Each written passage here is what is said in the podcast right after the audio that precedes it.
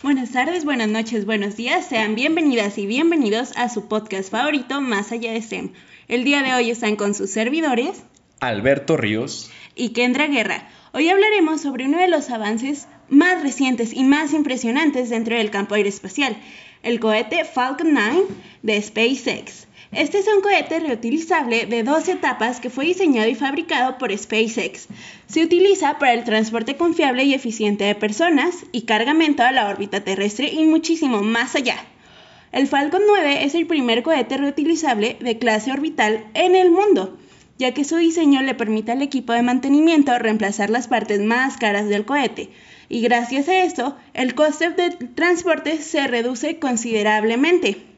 Hasta el momento de la publicación de este capítulo, el Falcon ahora suma 125 lanzamientos, 85 aterrizajes exitosos y 67 cohetes reutilizados. Sin duda, el Falcon 9 ha sido un avance crucial para facilitar los viajes a la órbita terrestre, tanto para los humanos como para los diversos dispositivos que ahora orbitan en nuestro planeta.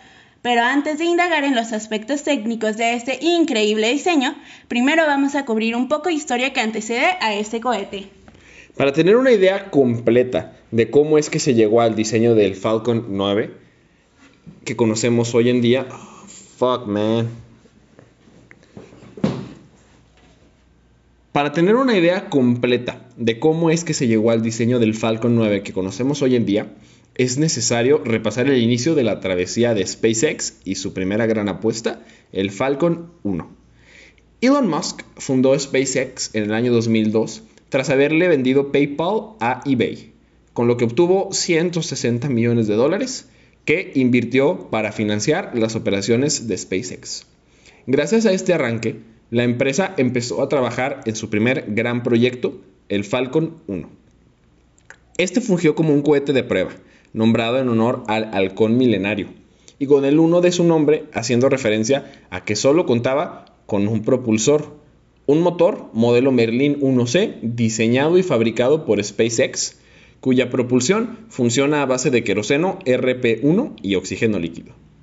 El Falcon 1 era capaz de poner 420 kilogramos en la órbita baja y se empezó a probar en el año 2006 sumando un total de cinco lanzamientos que ocurrieron entre marzo de 2006 y julio de 2009.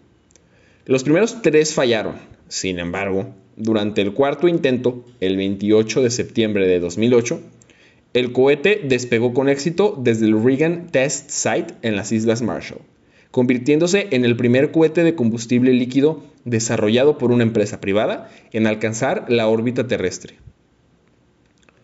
Después del último lanzamiento del Falcon 1 en 2009, un año más tarde llegaría el nuevo Falcon 9 versión 1.0, con el 9 refiriéndose al número de motores Merlin 1.0 que utilizaba este modelo. El 4 de junio de 2010, es que iba a decir del Falcon 9, la colita se te mueve. pero me lo metí, pero no mames, muy bueno. este, voy a empezar desde el Falcon 1. El Falcon 1 era capaz de... El Falcon 1 era capaz de poner 420 kilogramos en la órbita baja y se empezó a probar en el año 2006, sumando un total de 5 lanzamientos que ocurrieron entre marzo de 2006 y julio de 2009. Los primeros 3 fallaron, sin embargo, durante el cuarto intento, el 28 de septiembre del 2008, el cohete despegó con éxito desde el Reagan Test Site en las Islas Marshall, convirtiéndose en el primer cohete de combustible líquido desarrollado por una empresa privada en alcanzar la órbita terrestre. Después del último lanzamiento del Falcon 1, en el año 2009, un año más tarde llegaría el nuevo Falcon 9 versión 1.0, con el 9 refiriéndose al número de motores Merlin 1.0 que utilizaba este modelo. El 4 de junio de 2010 fue la primera demostración del nuevo cohete desde el complejo de lanzamiento espacial en Cabo Cañaveral, mientras que al mismo tiempo transportaba la primera versión de la cápsula Dragón, de la cual hablaremos más adelante. Claro que el Falcon 9 no se quedó en ese modelo, ya que para el 2013 la versión 1.0 del cohete se descontinuó para darle paso a la nueva versión 1.1 un nuevo modelo del Falcon 9, mucho más moderno y eficiente, ya que contaba con los nuevos motores Merlin 1D, los cuales, además de ser reutilizables, tenían un empuje de 650 kN por motor, lo que permitía que el cohete llevara una carga útil de hasta 13.500 kilos. Este sería el modelo que dos años después haría historia. El gran día llegó, ya que en la madrugada del 22 de diciembre del 2015, el cohete Falcon 9 aterrizó en Cabo Cañaveral, después de haber llevado su carga hasta la órbita terrestre. Esta hazaña se logró en el tercer intento, ya que SpaceX intentó sin éxito aterrizar un cohete en enero y abril de ese mismo año. El cohete llevaba como carga 11 satélites de telecomunicaciones Orbcomm, tras separarse de la segunda fase del cohete, la primera etapa del cohete inició su reingreso, ajustando su trayectoria y bajando la velocidad al encender sus motores, nuevamente en dos fases. El Falcon 9 despegó desde la plataforma de lanzamiento 40 y aterrizó unos cuantos kilómetros al sur. En la plataforma de lanzamiento 13... empieza desde el Falcon 9 otra vez porque sonó la vibración de mi celular. Ok. o sea, no, desde aquí, desde aquí. Ok. El Falcon 1, 2, 3. El Falcon 9 despegó desde la plataforma de lanzamiento número 40 y aterrizó unos cuantos kilómetros al sur, en la plataforma de lanzamiento número 13, tardando un total de 10 minutos desde su salida hasta su regreso. Este gran acontecimiento marcó el inicio de una nueva era espacial, una con cohetes reutilizables y costos más accesibles, permitiendo así un futuro para llegar al turismo espacial. Otra vez. O sea, desde uh, Falcon, 9. Va, una, dos, tres. El Falcon 9 despegó desde la plataforma de lanzamiento 40 y aterrizó unos cuantos kilómetros del sur, en la plataforma de lanzamiento número 13, tardando un total de 10 minutos desde su salida hasta su regreso. Este gran acontecimiento marcó el inicio de una nueva era espacial, una con cohetes reutilizables y costos más accesibles, permitiendo así en un futuro llegar al turismo espacial. la verga todo. Ahora sí, seguimos grabando. Este es desde el Falcon 9. Um, espera. Aquel Diego escuchó toda la conversación de. Sí, broma. Aquí, ¿verdad? Sí, Una, dos, tres. El Falcon 9 despegó desde. De nuevo. Una, dos, tres. El Falcon 9 despegó desde la plataforma de lanzamiento. madre. Abre la boca. Una. Abre la boca. Ok. Un chingo así. Ah, como te pagaron por abrirla. Dos, 3. El Falcon 9 despegó desde la plataforma de lanzamiento número 40 y aterrizó unos cuantos kilómetros al sur, en la plataforma de lanzamiento número 13, tardando un total de 10 minutos desde su salida hasta su regreso. Este gran acontecimiento marcó el inicio de una nueva era espacial, con cohetes reutilizables y costos muchísimo más accesibles, permitiendo así un futuro donde podamos llegar al turismo espacial. Ahora que ya cubrimos un poco de historia de los cohetes Falcon, vamos a indagar en las características generales de un cohete Falcon 9, así como su estructura y el propósito de sus etapas. El cohete mide 70 metros de alto y tiene un diámetro de 3.7 metros. Cuenta con una masa de 549.054 kilos y está dividido en cuatro partes. Empezamos con la primera etapa, que cuenta con nueve motores Merlin 1D, como lo habíamos mencionado anteriormente, y se encarga de propulsar el resto de la nave hacia la órbita terrestre, además de que es la parte más grande del cohete y es la que ingresa a la atmósfera y aterriza por su cuenta. Después nos encontramos con la interetapa, una estructura compuesta ubicada encima de la primera etapa que conecta a la primera y segunda etapa. Tiene unos empujadores neumáticos que permiten separar ambas partes, propulsando la segunda etapa hacia la órbita y quedándose adherida a la primera.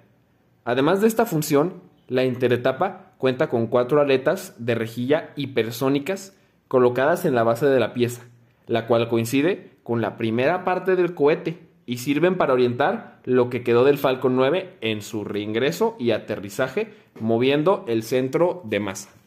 Después de la interetapa tenemos la segunda etapa.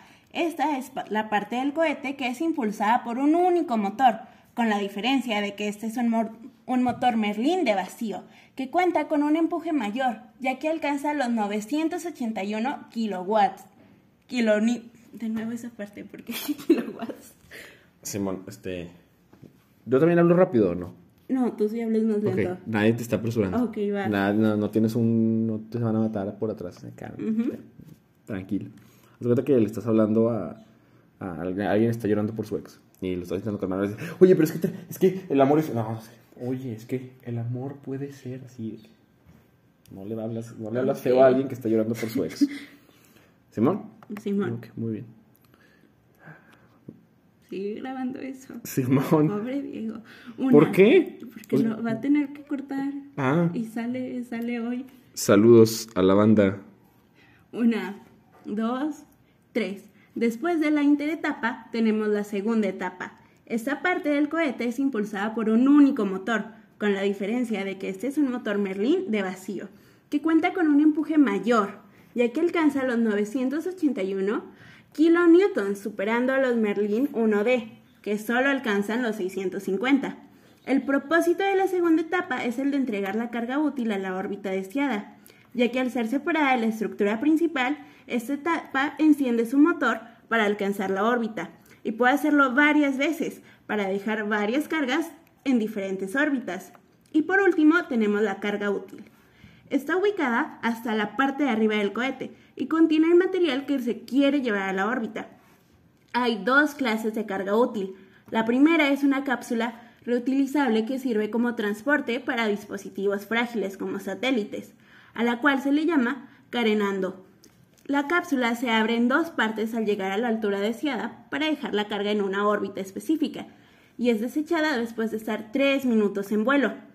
Cuenta con una altura de 13.1 metros y un diámetro de 5.2 metros. Está hecha de diversos materiales como titanio, plástico y fibra de vidrio.